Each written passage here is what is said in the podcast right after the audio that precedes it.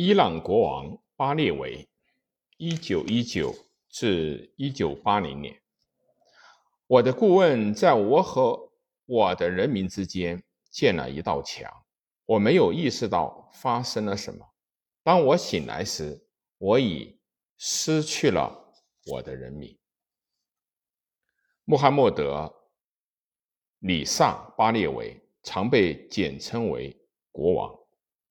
他统治伊朗将近四十年，通常被认为是近东最重要的两个国家之一，一个是伊朗，一个是埃及。他是西方的盟友，利用石油带来的巨大财富推动了白色革命，推动了西方化和世俗化。一九七九年，他被宗教领袖霍梅内伊霍梅尼发动了伊斯兰革命所推翻。他的家族几乎是从无名小卒登上了王位。穆罕默德是里萨汗的长子。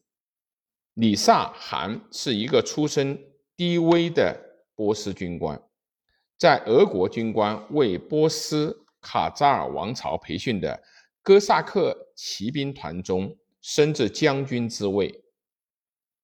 里萨汗身材高大，身姿挺拔。严厉而野心勃勃，但受教育的程度低。后来，卡扎尔王朝最后一任国王失去了对国家的控制权，国内充斥着宫廷的阴谋、部落叛乱、经济混乱、军阀肆虐、种族冲突、民主革命思想、共产主义思想与分裂主义并存，还有外国干涉的势力。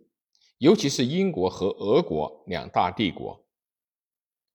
一九二一年，里萨汗将军率领他的哥萨克骑兵进军了德黑兰，发动政变，出任陆军大臣。一九二三年时，他已经掌握了国家实权。一九二五年，当最后的卡扎尔国王被流放后，里萨汗加冕，建立了巴列维王朝。并于一九三五年改国名为伊朗。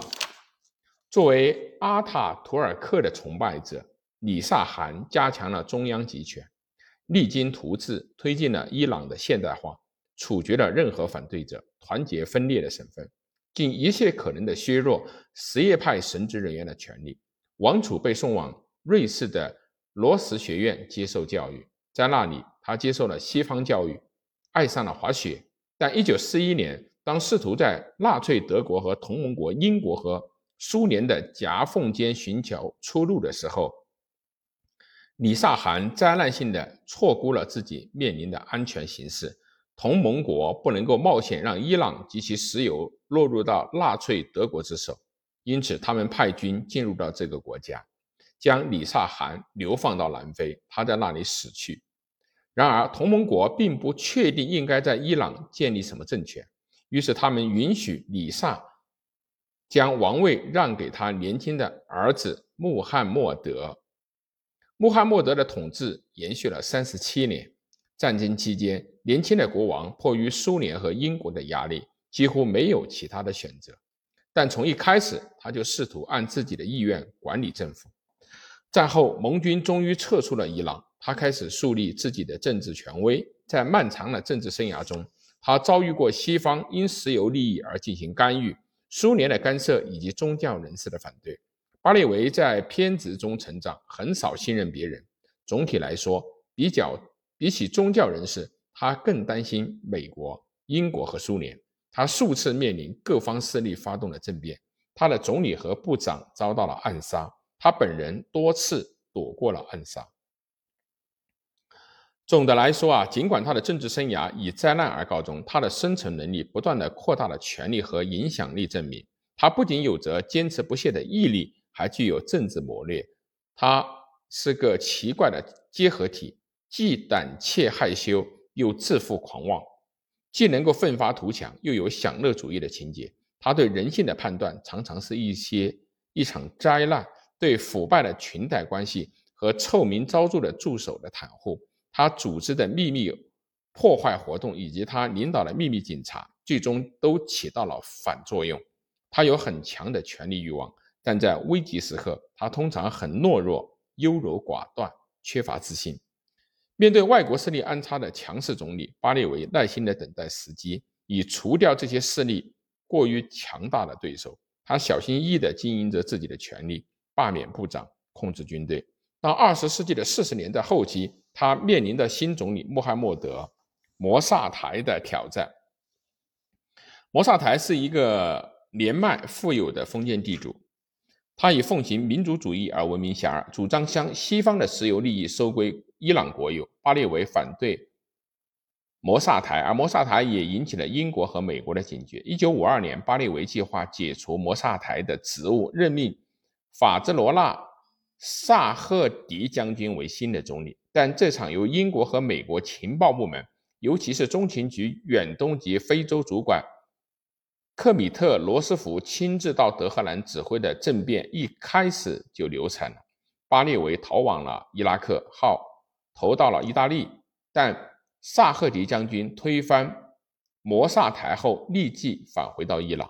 不久，巴列维又开始策划摆脱。萨赫迪。二十世纪的五十年代后期，巴列维已完全掌控了伊朗。他对伊朗的统治是一种开明的君主独裁。美国总统约翰肯尼迪对巴列维表示怀疑，认为他是一个独裁者。但渐渐的，美国领导人开始视他为同盟。巴列维一直担忧美国和英国会给伊朗制造麻烦，但是和苏联保持良好的关系，视其为威胁，又视其为保护伞。他开始实施了白色革命，一个现代化的计划。包括发展高科技、推动土地改革、实行包括女性在内的普选、削弱什叶派人士的影响、发展教育以及工业化等。当宗教人士在1961年至1962年发动一系列游行抵制这个计划的时候，巴列维任命他最亲密的盟友阿萨多拉·阿拉姆为总理，授权他动用军队进行镇压。这场对宗教势力的胜利，给巴列维和他的高级助手带来了一个假象。他们已经战胜了宗教人士，同时为成为自封的海湾守卫者、近东的军事强国，他在美国的资助下建立起可怕的军事机构。在国内，他利用秘密警察组织萨瓦克打压共产主义者、民族主义者和宗教人士，但对人权的践踏和普遍存在的酷刑使其越发不得人心。更糟糕的是，石油价格上涨给巴列维带来了无尽的收入。他将此用于实现一些过于雄心勃勃的计划，购买更多的美国武器，甚至开始实施核项目。石油带来的财富导致大量的腐败。巴列维本人掌管着伊朗生活的方方面面，事无巨细都由他说了算。但王室因腐败而臭名远扬。巴列维年轻时娶了伊朗最后一位国王法鲁克的妹妹法斯亚公主。但这段婚姻以离婚而告终。后来，巴列维娶了一个名叫苏拉亚的年轻伊朗裔的德国女孩，她或许是他一辈子的真爱，但他未能够留下子嗣。巴列维的第三次婚姻是幸福的，娶到了漂亮的伊朗学生法拉赫迪巴，他们有一个儿子做继承人，还有好几个女儿，但他的私密情史臭名昭著。他的内廷秘书阿拉姆的日记披露，他认为追求性刺激对在压力巨大下保持身体健康有很大的好处。他总是有很多的情妇，巴黎克劳德夫人手下漂亮的应召女郎定期飞往伊朗与他行乐。但阿拉姆的日记同时披露，国际上的成功、国内的奉承以及石油带来的财富，使巴列维愈发的沉溺于狂妄自大的妄想中。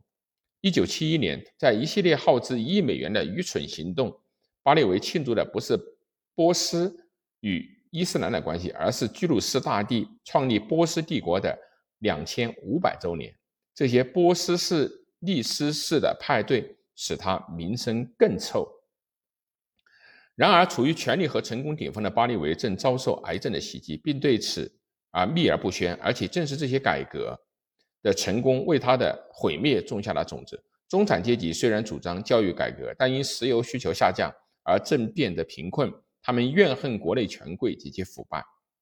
学生和自由人士被萨瓦克所折磨，数以千计的农民搬到了德黑兰，希望享受新的繁荣，却被遗忘在大片的贫民窟中，并在那里被宗教人士组织起来。阿亚图拉霍梅尼虽被流放国外，但他被很多的伊朗人视为反对巴列维的精神领袖，并为革命设定了过程。吉米·卡特对巴列维的关于伊朗人权的善意提醒，进一步加重了巴列维的危机。一九七八年晚些时候，当示威和抗议愈演愈烈时，巴列维已无精打采，心烦意乱。一九七九年初，局面已经失控，巴列维逃离伊朗去度假。